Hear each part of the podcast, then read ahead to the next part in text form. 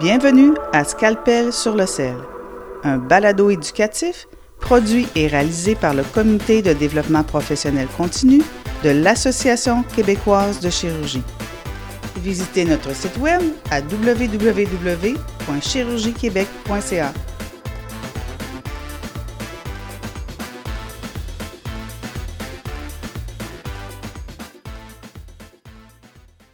Bonjour, mon nom est Olivier Mailloux du Comité de développement professionnel continu de l'Association québécoise de chirurgie. Bienvenue à ce nouvel épisode du balado du DPC intitulé Scalpel sur le sel. Mon invité cette semaine est le docteur Antoine Bouchard-Fortier. Docteur Bouchard-Fortier est gradué en chirurgie générale de l'Université Laval et a également effectué une maîtrise en épidémiologie, toujours à l'Université Laval. Après sa résidence, il a fait un, un fellowship en oncologie chirurgicale à l'Université de Calgary. Par la suite, il est resté à Calgary pour développer sa pratique de chirurgien oncologue. Il est également assistant professeur de clinique et directeur du programme de fellowship en chirurgie oncologique, toujours à l'Université de Calgary. Il a publié près d'une trentaine d'articles depuis le début de sa carrière. Docteur Boucher-Fortier, Antoine, bonjour. Bonjour, comment ça va? Ça va très bien, merci. Donc, euh, aujourd'hui, dans le balado, on va s'attaquer à un sujet quand même volumineux, intéressant, la carcinomatose péritonéale et sa prise en charge, ou plus précisément, la place de la chirurgie de cytoréduction et la chimio hyperthermique intrapéritonéale, mieux connue sous le nom de CHIP. Donc, pour tous ceux qui œuvrent en oncologie, euh, on est confronté à cette situation clinique qui est difficile et malheureusement trop fréquente. Autrefois, diagnostiquer une carcinomatose péritonéale, c'était en fait sonner le glas pour le patient, mais maintenant, il y a un peu plus d'espoir. Dans ce présent balado, nous allons couvrir euh, les définitions de la carcinomatose ainsi que ses traitements, les indications et contre-indications, les résultats selon les différents types de pathologies, quoi faire en cas de découverte de carcinomatose péritonéale, un survol de la technique, ainsi qu'une brève discussion sur le futur et l'avenir de cette thérapie. Donc, euh, commençons. Euh, Antoine, tout d'abord, avant de parler du traitement, parlons de la maladie. Peux-tu me définir qu'est-ce que la carcinomatose péritonéale pour nos auditeurs? Oui, certainement. Donc, la carcinomatose euh, péritonéale, c'est lorsque le cancer échappe ou évade, s'évade de, son organe primaire et, s'installe à l'intérieur de l'abdomen. On parle souvent de l'abdomen un peu comme une pièce où est-ce que si tu peux penser, euh, il y a des meubles dans la pièce, donc chaque meuble pourrait être un organe. S'il y a un cancer euh, à l'intérieur d'un organe qui s'échappe, il pourrait s'implanter sur les, sur les murs de la pièce. Donc, la pièce pourrait être euh, l'abdomen. À l'intérieur, il, y a, une membrane qui couvre toutes les surfaces de l'abdomen. Donc, c'est lorsque le cancer s'implante sur cette membrane, on parle de carcinomatose péritonéale. Et y a-t-il plusieurs sortes de carcinomatose péritonéale? Il y a différents types de, carcinomatose péritonéale. on parle de type euh, soit primaire, donc le cancer a, débuté primairement sur cette membrane qu'on parle du, péritoine. Puis aussi des cancers qui, viennent d'autres organes qui sont implantés sur ce péritoine. On parle de, causes secondaires. Donc, il y a, différentes, euh, différentes causes qui soient primaires ou secondaires qui peuvent causer ou peuvent être associées à une carcinomatose euh, péritonéale. Puis dans la pratique, est-ce qu'on voit plus souvent des carcinomatoses primaires ou secondaires? Les carcinomatoses primaires sont très rares. Euh, donc, les, causes les plus fréquentes sont, secondaires et les causes les plus, secondaires les plus fréquentes sont souvent en lien avec des cancers euh, plus fréquents. On parle des cancers du, de l'appendice, euh, du côlon ou des ovaires. Super, merci. Maintenant, on parlait en introduction de la chip ou de la chimiothérapie euh, hyperthermique intrapéritonéale. Peux-tu me décrire qu'est-ce que c'est et comment ça marche? Donc, euh, le, but de, cette chirurgie-là, c'est vraiment d'enlever euh, chacun des implants ou tous les implants qui sont présents sur le péritoine, donc sur la membrane à l'intérieur de l'abdomen, ainsi que tous les organes qui, peuvent avoir ces implants-là qu'on n'est pas capable d'enlever simplement. Donc, la procédure se, divise en, trois, parties, en fait. Euh, la première partie, c'est où est-ce qu'on va estimer la, quantité de nodules. On va essayer de voir si la chirurgie est, faisable. Donc, il faut briser toutes les adhérences ou les, tissus cicatriciels pour pouvoir faire un estimé de, la quantité de, carcinomatose qui est présente, voir si la chirurgie est faisable. la deuxième étape, c'est vraiment d'enlever chacun des nodules euh, ou euh, les organes qui peuvent être associés à, la tumeur. Un coup que tous les nodules ou que le cancer est complètement cytoréduit, euh, on, procède à, l'installation d'un circuit où est-ce qu'on fait circuler une chimiothérapie qui est chauffée à l'intérieur d'une solution euh, qui, va circuler dans l'abdomen du patient. Le, but de ça, c'est vraiment de tuer ou d'éliminer les, cellules qui pouvaient, euh, qui pouvaient rester après la, cytoréduction. Question banale, pourquoi on chauffe la chimiothérapie qu'on donne dans l'abdomen? Non, c'est une bonne question. Euh, donc, il y a des études qui montraient que il y, a un effet synergétique lorsqu'on combine une solution, euh, la chaleur à, la chimiothérapie. Donc, la chimiothérapie va avoir un, effet, mais lorsqu'elle est chauffée, son effet va être décuplé euh, au niveau des, cellules tumorales. Super, merci. Euh, donc, si je comprends bien, oui, il y a la chimiothérapie qu'on fait, mais il y a également l'étape de chirurgie que tu as nommée de cytoréduction, qui est en elle-même une partie intégrante du traitement. Oui, effectivement. La chip, on en parle de plus en plus. C'est quelque chose qui est dans notre euh, inventaire notre arsenal de traitement oncologique. Euh, et on a l'impression que c'est de plus en plus présent depuis les dernières années, voire la dernière décennie, mais en réalité, c'est quelque chose qui existe depuis longtemps, n'est-ce pas? Effectivement. Euh, donc, c'est quelque chose qui avait été décrit initialement au, début des années 1900 chez des patients qui se présentaient avec des, euh, des mésothéliums, qui est en fait un cancer primaire du péritoine. Euh, euh, des chirurgiens ont décrit des chirurgies qu'on appelle de type debulking, parce qu'ils ont, essayé de cyto-réduire partiellement les, implants et de montrer qu'il y avait une, augmentation de, survie chez ces patients-là. La chirurgie a vraiment été décrite plus dans les, années 1980.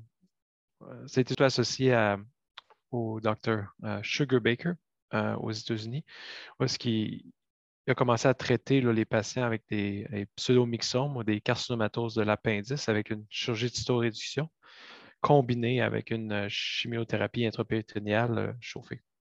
Ces résultats montraient une, survie complètement différente de ce qui, était, ce qui, était, connu chez ces patients-là. Les patients étaient en fait capables de survivre à passer cinq ans, puis il y avait des, des taux de récidive très, très faible après sa chirurgie. Donc, il a vraiment été celui qui a, mis de l'avant cette, procédure pour le, la carcinomatose. Cette procédure-là, décrite par Sugar Baker, quoique très prometteuse, euh, ne devait pas être disponible euh, partout à travers le monde. Donc, donc effectivement, si, on, revient dans les années 90, là, ces résultats étaient très encourageants. Il a commencé à à étendre ça à d'autres types euh, de, cancers. Puis à partir des années 2000, il y a, certains centres clés euh, dans le monde, surtout on parle de, Paris, Washington, euh, entre autres, ils ont commencé à, offrir des formations en, chirurgie de cytoréduction et chimiothérapie intrapéritonéale pour, pour, les chirurgiens de différentes places dans le monde. Donc, à partir des années 2000, il y a différents centres au Canada qui ont commencé à s'installer. Euh, puis présentement, il y, a, plusieurs centres au Canada qui offrent cette chirurgie de façon standard pour les patients avec euh, carcinomatose. Donc, merci pour ce survol historique très intéressant. Parlons maintenant des types de patients à qui on peut offrir, à qui on ne doit pas offrir ce type euh, d'opération. donc, est-ce qu'il y a des patients qui sont, en fait, comment je devrais dire, des patients qui devraient être, à qui on ne devrait pas offrir cette opération-là? En fait, à prime abord, les, patients avec une, carcinomatose ont souvent euh, plusieurs problématiques euh, qui, peuvent arriver euh, en même temps. généralement, on recommande d'envoyer ces patients-là en, référence, en, consultation, pardon, aux, chirurgiens qui, qui sont spécialisés en maladie péritoniale. Donc, la décision de, traitement doit vraiment se faire euh, par, les chirurgiens de, spécialisés en maladie péritoniale. Il y a différentes euh, catégories de patients. Il y a les patients qu'on peut parler plus euh, palliatifs, où est-ce qu'une chirurgie doit être faite plus pour alléger leurs symptômes et enlever, euh, euh, soulager leur obstruction partielle ou complète. Euh. Les autres types de patients, on parle plus de, traitement complet de la carcinomatose. on parle de patients qui sont généralement non métastatiques, puis qui ont aussi des pathologies favorables qui répondent bien à une chimiothérapie. Quand on, parle, quand on pense à des pathologies favorables, on pense généralement à des patients qui, qui ont des cancers soit euh, de l'appendice, euh, colorectal, mésothéliome euh, ou de l'ovaire. Les, pathologies qui sont défavorables, on parle des, souvent des, cancers soit du primaire du foie ou du pancréas ou, de l'estomac. Est-ce qu'il y a un âge limite pour ces patients-là? historiquement, on utilisait là 70 ans, mais à mesure, au cours des dernières années, on, a remarqué que les, les, patients sont de plus en plus en forme. Et euh, c'est assez, c'est de plus en plus fréquent qu'on va offrir cette chirurgie-là à des patients qui de, plus de 70 ans. Maintenant, nos, critères, c'est souvent moins de 80 ans s'ils ont une bonne forme physique. Est-ce qu'un patient qui présenterait de la carcinomatose et une lésion, disons, euh, une métastase au foie ou au poumon, peut également se voir offrir ce traitement? on en a fait des, des, pour ces patients-là, mais c'est un processus qui est assez compliqué parce que c'est il faut faire ça par étapes. Euh, généralement, on va, on traiter la carcinomatose euh, soit intercalée avec la chirurgie du foie et de la chirurgie du poumon, ou soit, euh, soit donc soit en premier ou, ou entre les deux opérations.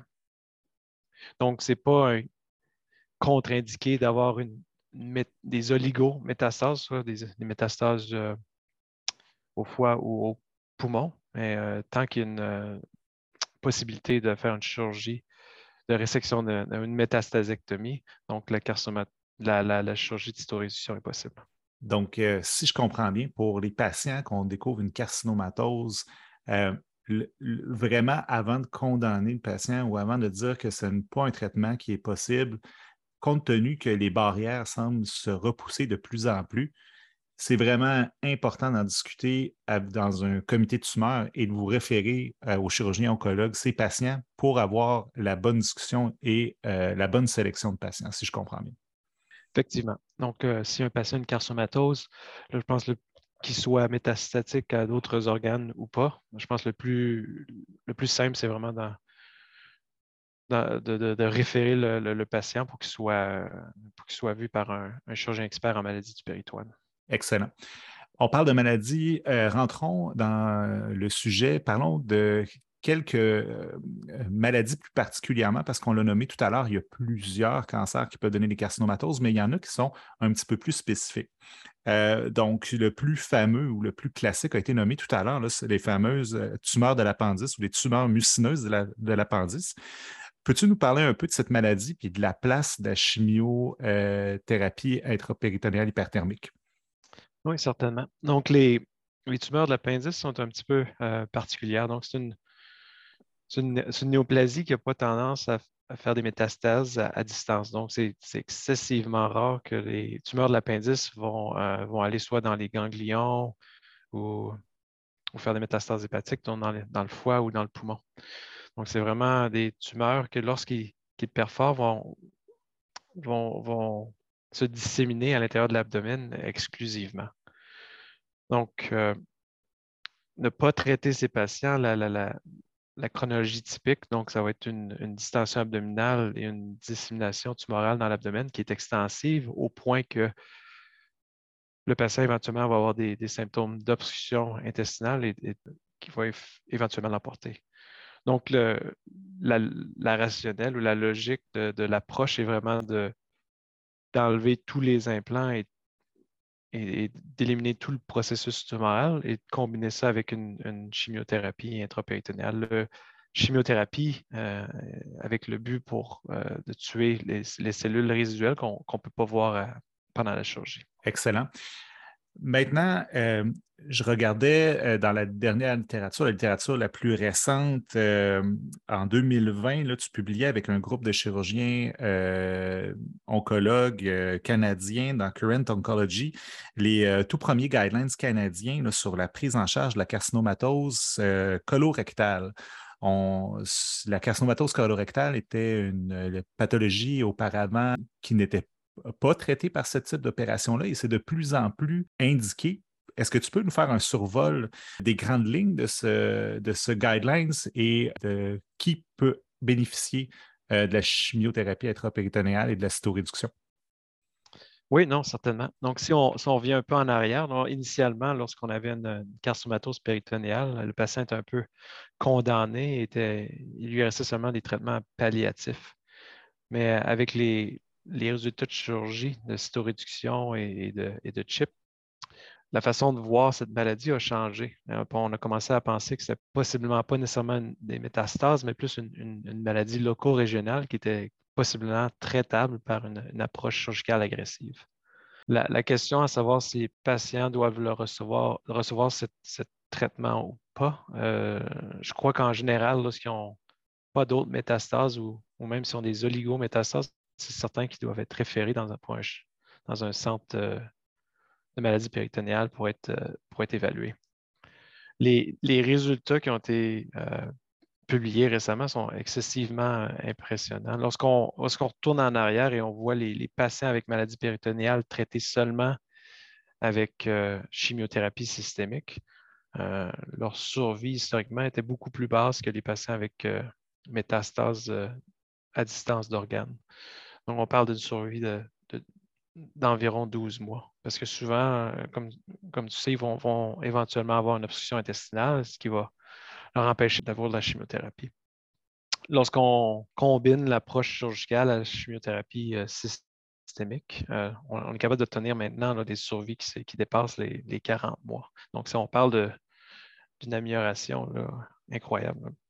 Donc, on parle d'une potentiel guérison, un geste curatif. Donc, un patient qui était autrefois condamné pour cette pathologie colorectale est maintenant potentiellement curable dans les bonnes mains, dans le bon centre, avec la bonne chirurgie au bon moment. Oui, c'est ça qui est, en fait euh, même un peu fou. Là. On est capable de, lorsqu'on a regardé nos, résultats avec plus de 200 patients qu'on a fait ici à Calgary, là, on avait une 15% des patients qui n'avaient pas de maladie là, euh, soit systémique ou intrapéritonéale après cinq ans. Donc, on pourrait les considérer guéris de, leur, de, leur, carcinomatose, ce qui était euh, impensable si, on, retourne dans les années 1990. En effet, c'est extraordinaire. Passer de 15, euh, ça a l'air petit, 15% de survie à 5 ans. On se met à la place d'un patient qui a le diagnostic, mais comparativement il y a 10 ans, 15 ans, où c'était 100% de mortalité. Oh non, je parle de, je parle de 15% de patients sans maladie à 5 ans. Donc, la, survie à 5 ans, pour, si on parle de tous les patients, on parle maintenant de quasiment 30 à 40 ce qui était. C'est encore mieux. Merci euh, Antoine. On prend maintenant une courte pause euh, et nous reviendrons avec Dr Antoine Bouchard-Fortier, chirurgien oncologue, qui nous entretient sur la carcinomatose péritonéale et sa prise en charge.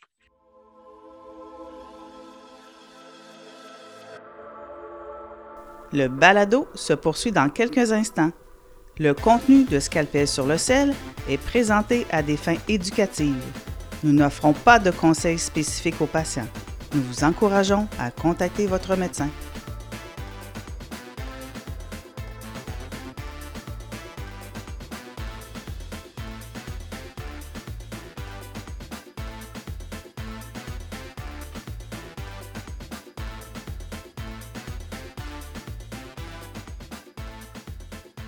Alors, euh, nous sommes de retour avec Dr Antoine Bouchard-Fortier de Calgary. Avant la pause, nous avons couvert avec les auditeurs le volet un petit peu plus théorique de la carcinomatose péritonéale.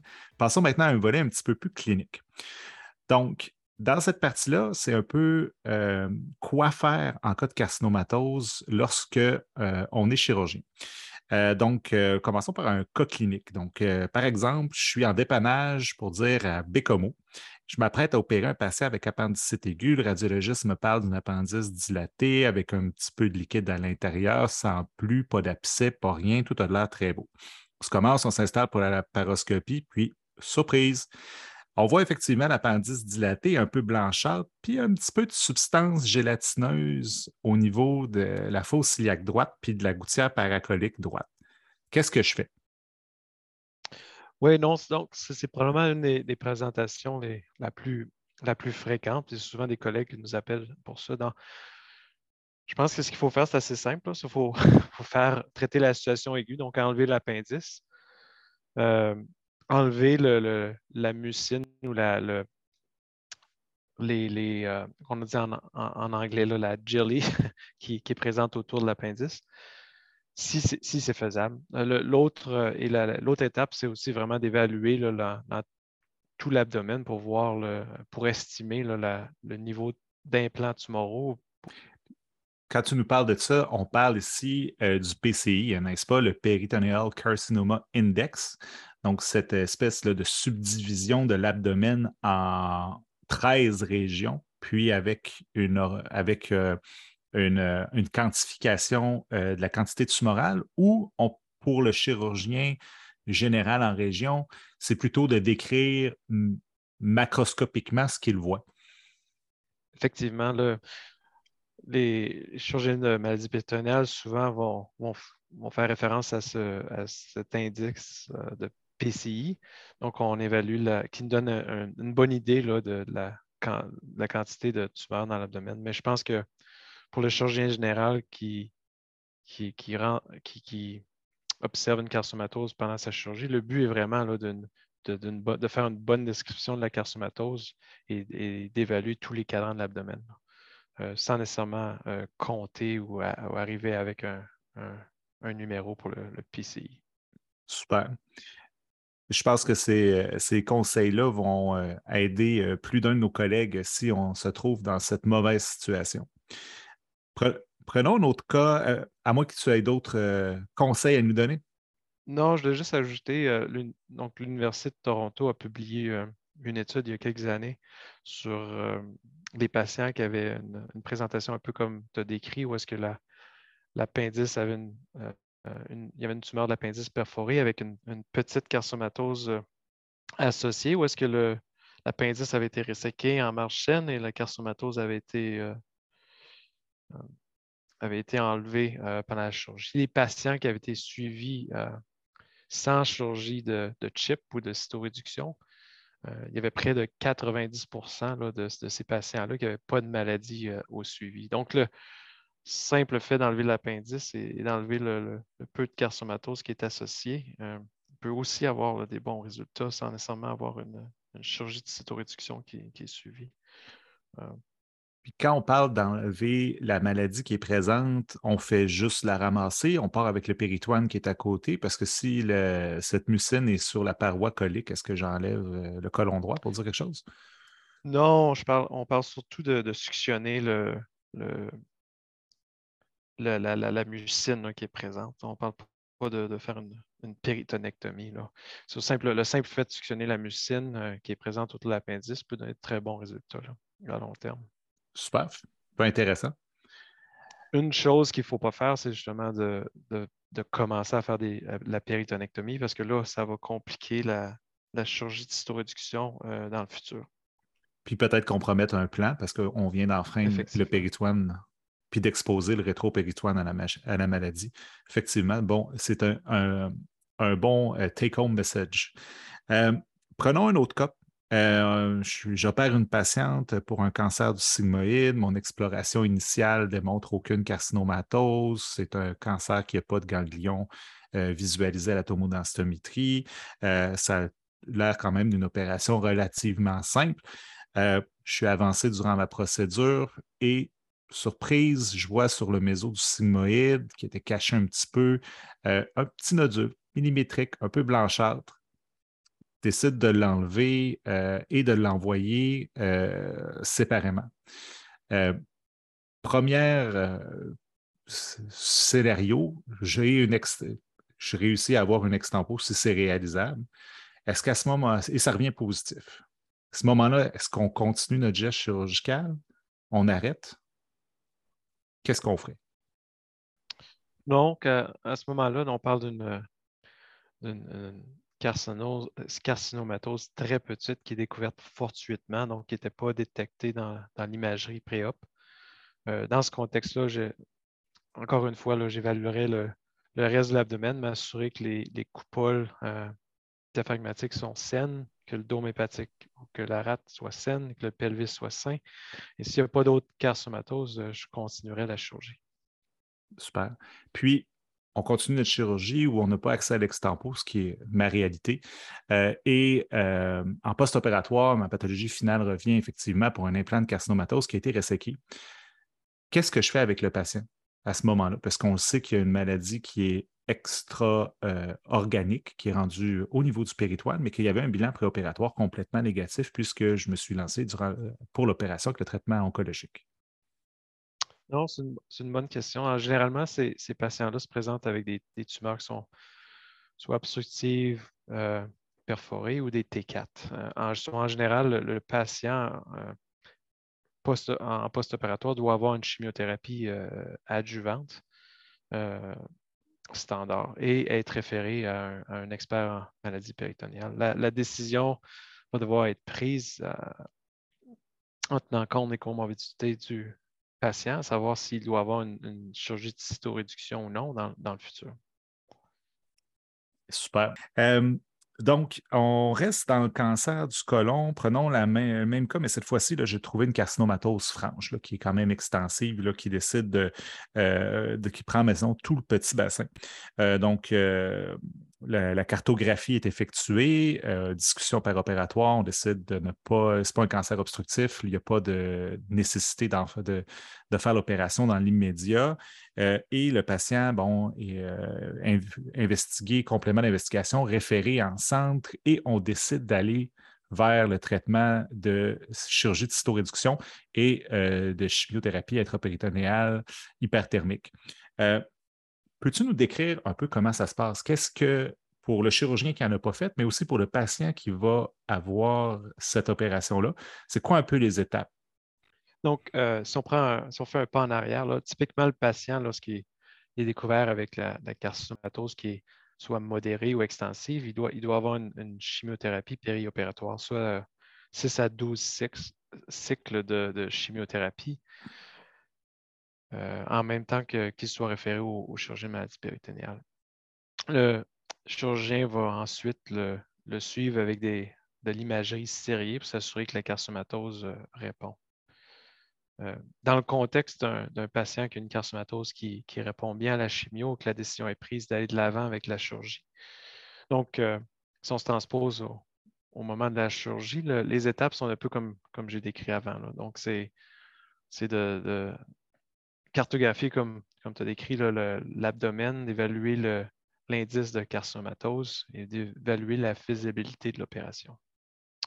Il y a plusieurs choses qu'on peut, qu'on peut resséquer, mais il y a des choses qu'on ne peut, pas, peut pas resséquer. Donc, il faut s'assurer qu'on soit capable de, laisser là, au moins là, 150 cm de, petit intestin. Euh, dépasser ça, là, on peut avoir des syndromes de l'intestin courbe. ça peut compliquer la survie à long terme euh, des patients. Donc, ça, c'est certainement un, des scénarios qu'il faut euh, évaluer. Mais sinon, euh, au niveau de la chirurgie, c'est assez extensif ce qu'on peut, qu'on peut resséquer.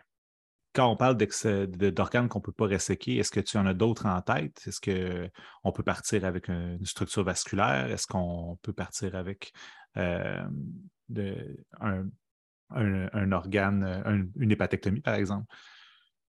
Donc, euh, non, ça, c'est une, autre bonne question. Les hépatectomies ont été décrites pendant, pendant cette procédure. J'en ai fait moi-même, mais elles sont souvent associées à des très hauts, de, niveaux de complications. Donc, beaucoup de morbidité associée à faire une hépatectomie en même temps qu'une chirurgie de cytoréduction. Donc, les hépatectomies qu'on fait sont vraiment limitées à des petites segmentectomies.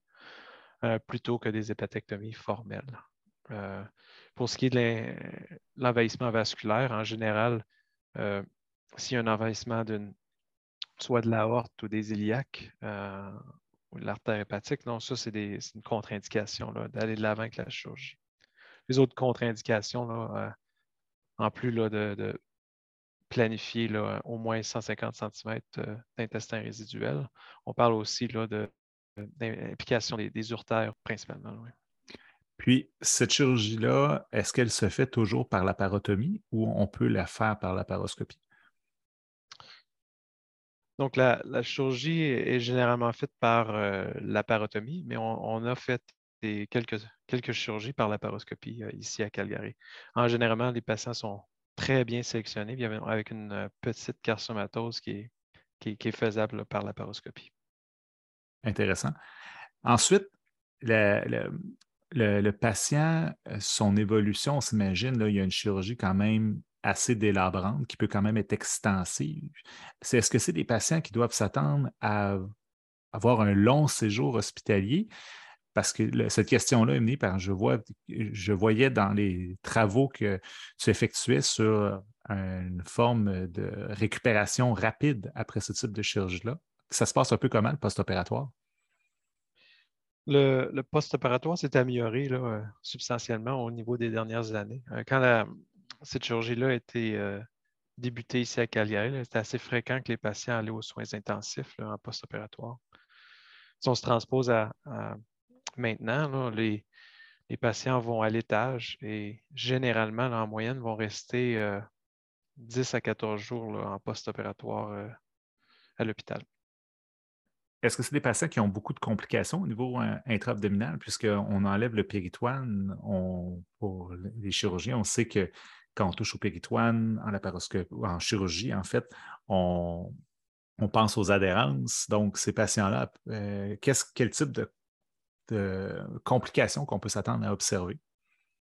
Euh, donc, on parle de deux types de complications, soit à court terme ou à long terme. À court terme, donc à l'hôpital, en post-opératoire, on peut avoir de 20 à 30% de complications. Et ça, ça inclut soit des, infections de intra-abdominales, infections de plaies, euh, segments ou même des fuites anastomatiques. Pour ce qui est des complications à plus long terme, c'est assez rare, mais les, patients peuvent se, plaindre de, fatigue persistante qui, va aller de 3 à 6 mois, de perte de poids et aussi un changement de l'habitude des selles les euh, patients qui ont eu ce type de chirurgie-là, si par la suite on parle de gens qui survivent à long terme, développent une, pathologie, pour dire quelque chose, la vésicule biliaire est encore en place, on doit aller faire une cholecystectomie. Euh, est-ce qu'on est capable de retourner dans l'abdomen de ces patients-là? Euh, oui, ça, c'est une autre bonne question. Donc, généralement, on, fait, on, Lorsqu'on a des carcinomatoses extensives, on va combiner la, la, à, l'opération de cytoréduction. Donc, pour éliminer les, problèmes de kétisiasique ou de pierre dans, le futur. Pour les petites carcinomatoses, chez les patients qui n'ont pas de cholelithiase, on laisse en général la vésicule en place. Lorsqu'on pense à retourner dans un, euh, faire une chirurgie pour un patient qui a une carcinomatose, c'est sûr qu'il y, a un risque d'adhérence ou de tissu cicatriciel qui est, vraiment plus important que, si le patient avait un autre type de chirurgie. Mais c'est certainement, certainement pas un, problème. si un chirurgien prend son temps, je ne vois, pas de problème à, retourner et faire une cholecystectomie euh, chez ces patients-là.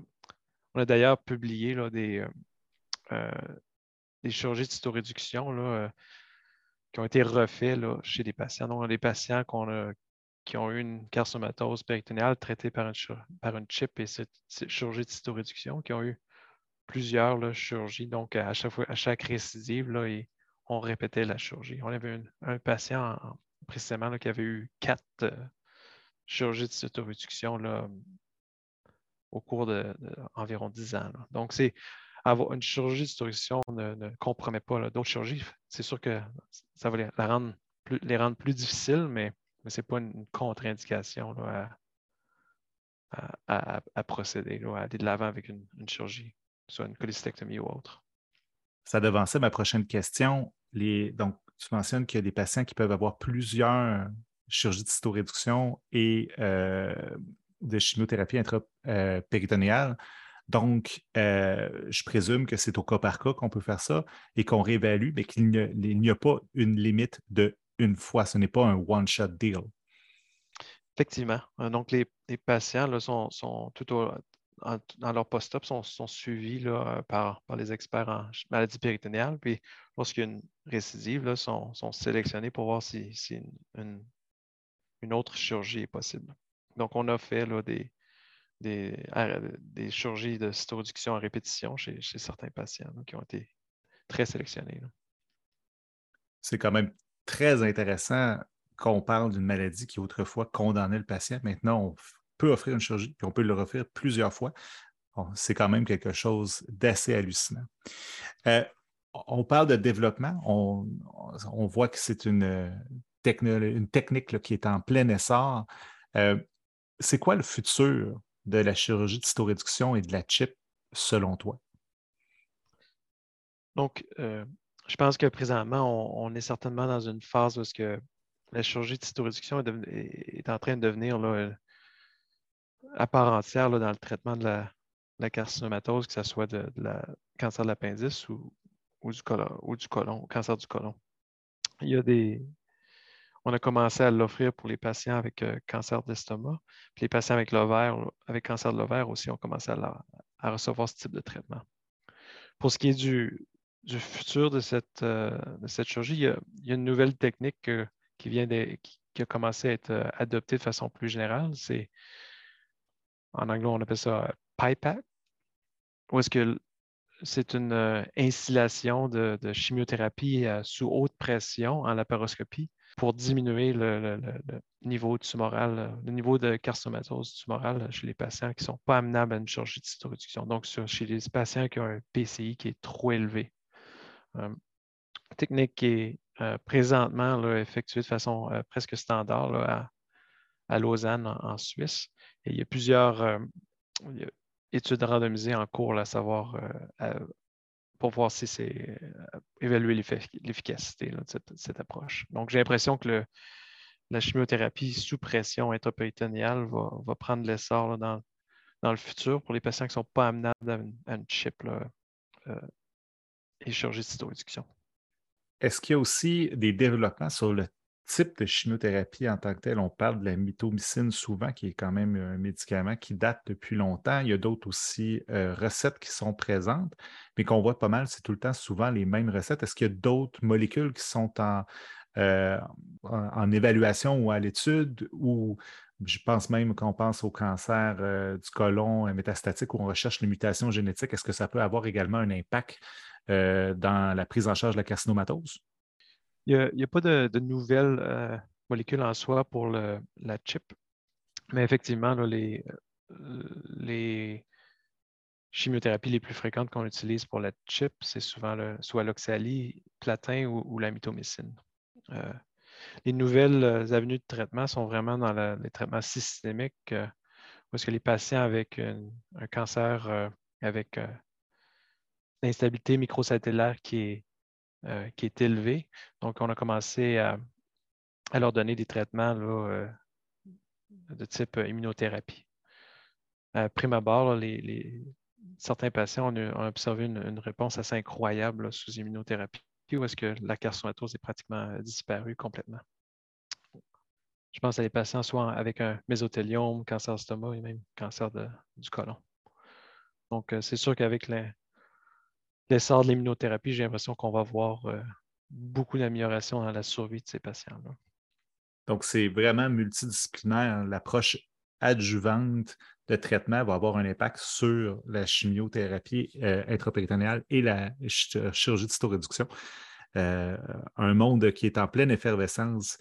Alors, ceci met fin à ce balado qu'on aurait pu discuter encore très longtemps sur cette pathologie qui est très vaste. Alors, euh, je voudrais euh, remercier de, nous avoir fait revisiter la prise en charge de la carcinomatose, particulièrement d'avoir décrit la chirurgie de cytoréduction et de la chimiothérapie euh, hyperthermique intrapéritonéale. et c'était un gros sujet que tu as réussi à nous couvrir avec brio. Avant de se quitter, quels seraient quelques messages clés que tu aimerais laisser à nos collègues qui nous écoutent? Donc, je, crois que le, message clé, c'est vraiment référé. Euh, les patients avec une carcinomatose euh, péritonéale doivent être référés aux experts dans le domaine pour voir s'ils peuvent être candidats à, cette chirurgie. Il y a plusieurs centres qui, au Canada, mais au Québec, euh, les, principaux centres, il y a un centre à, l'Hôtel-Dieu de Québec et il y a aussi un centre à l'hôpital Maisonneuve-Rosemont, de même qu'au CHUM. Donc, euh, j'encourage vraiment les, chirurgiens à référer ces patients-là pour leur permettre d'obtenir, euh, pour leur permettre d'avoir accès à, ces, nouveaux types de traitements. Excellent.